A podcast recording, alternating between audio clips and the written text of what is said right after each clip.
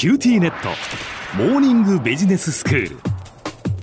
今日の講師は九州大学ビジネススクールでマーケティングがご専門の広垣光則先生です。よろしくお願いいたします。よろしくお願いします。先生前回はまあ、選択肢のオーバーロード現象というお話をしていただきました。つまりその何か商品を買うときにもういろんな種類があってその選択肢が多い方がまあ、お客さんにとっては選ぶ楽しみもあるしでお店にとってもそれがいいような気がするんですがでも選択肢が多すぎると結局その何を買っていいかわからなくなってしまって買わなくなってしまうことがあるというお話をしていただきましたが今日はどういうお話になりますか？はい。あの、今回は、あの、前回とあの、引き続いて、まあ、選択肢と、まあ、その消費行動に関連したお話についてさせていただきたいと思います。はい。あの、小浜さんがあの、まとめていただいたように、選択肢が多すぎると、むしろお客さんの満足度が下がってしまうような、まあ、そういった場合が、あの、起こってしまうのか、まあ、その理由についてですね、詳しく解説をしていきたいと思います。はい。前回もあのご紹介した論文なんですけれども、アイエンガーとレッパーの論文ですね。この論文では、ジャムの販売について調査をしているんですけれども、うん、まあそれに加えてですね、いくつかの追加的な実験も行ってるんですね。で、それらの追加的な実験の中で、どうして消費者にとって与えられる選択肢が多くなると、かえってお客さんが商品を買う気をなくしたりだとか、商品を買った時の満足感がま下がってしまうのかっていう、その理由について調べてるんですね。うんで、あの、具体的に、あの、言いますと、前回お話ししたような、スーパーで、あの、ジャムの試食をする実験に加えてですね、次の2つの追加的な実験を行ってるんですね。はい。で、一つは、あの、大学の授業でレポートを選ぶっていう状況の実験です。あの、いくつかのレポートのテーマをあらかじめ用意しておいて、それであの授業を履修している大学生に、まあ、その選択肢の中からレポートのテーマを選んでもらうっていう実験なんですね。ええで、もう一つの実験は、まあ、同じく、あの、大学の学生に、ゴディバのチョコレートを、あの、選んで食べてもらうっていう実験なんですね。うん、まあ、あの、福岡にもお店があると思いますけど、まあ、ゴディバっていろいろな種類のチョコレートを用意してますよね。うん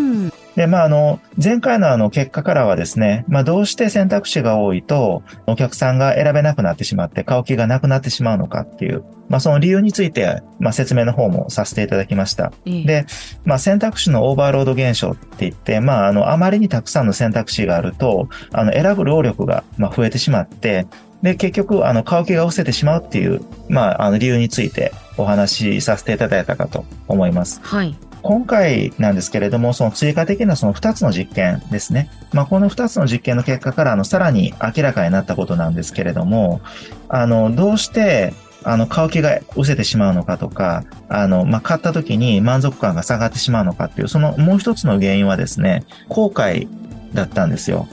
後悔ですか？はい。つまり、あの、たくさんの選択肢があると、まあ、その中から何か一つ選んだときに、なんか他にもっといい選択肢があったんじゃないかなっていうふうに、まあ、つい考えてしまいがちになるっていうことが分かったんですね。は専門的な言い方をすると、機械コストが高くなってしまうんです。例えば、あの、レポートのテーマをあたくさん選択肢が与えられて、まあ、何か一つのテーマを選んだときにですね、あの、他にもあの選択肢がたくさんあると、なんか他にももっと書きやすいテーマを選ぶべきだったんじゃないかなとか、うん、あるいはあの別のテーマを選んだらもっと点数取れたんじゃないかなっていうふうに、ついついくよくよと考えてしまうっていうことが多いんですね。なるほど。諦めがつかないっていうことなんですね。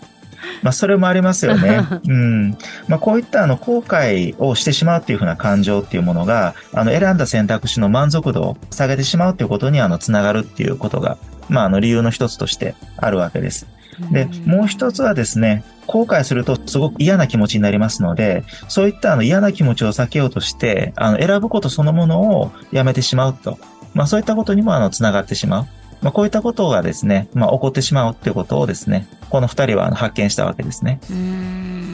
なんとなくこういったあの理由っていうのは、あの納得できますか？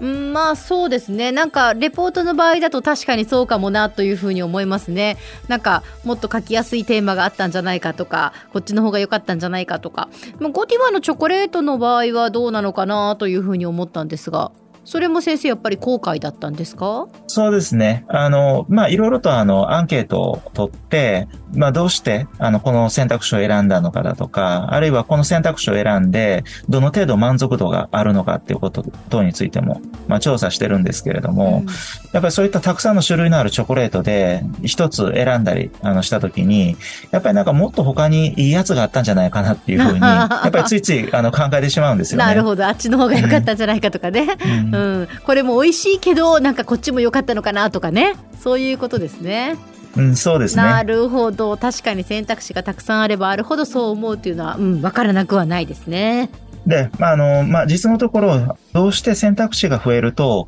満足度が下がってしまうっていうふうな状況が起こるのか。この研究、実を言うとまだ発展途上なんですよ。うん、で、あの、たくさんの新しい研究が今はもう追加であのされている状態なんですね。うん、うん、ですので、ひょっとすると近いうちに、また何か新しい、まあ、原因とか、あるいはまた何か新しい発見が、あの、あるんじゃないかなっていうふうに思います。はい。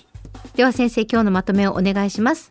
はい。あの、今回は、あの、前回に引き続いて、あの、選択肢が多すぎると、まあ、かえって選べなくなったりだとか、あるいは満足度が下がってしまうのはなぜかということについてお話をさせていただきました。で、あの、現在、あの、物を買うにしても、何かの仕事を選んだりとか、まあ、何かを選ぶにしてもですね、選択肢に溢れているわけです。で、そういった状況の中では、そのたくさんの選択肢が、かえって選択を妨げてしまったり、何か一つを選択した時の満足度の低下に結びついてしまう。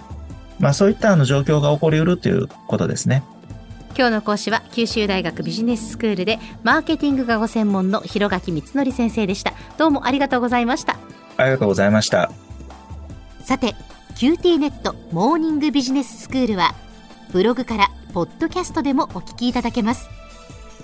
また毎回の内容をまとめたものも掲載していますのでぜひ読んでお楽しみください。過去に放送したものも遡って聞くことができます。QT ネットモーニングビジネススクールで検索してください。 QTnet モーニングビジネススクール。お相手は小浜もとこでした。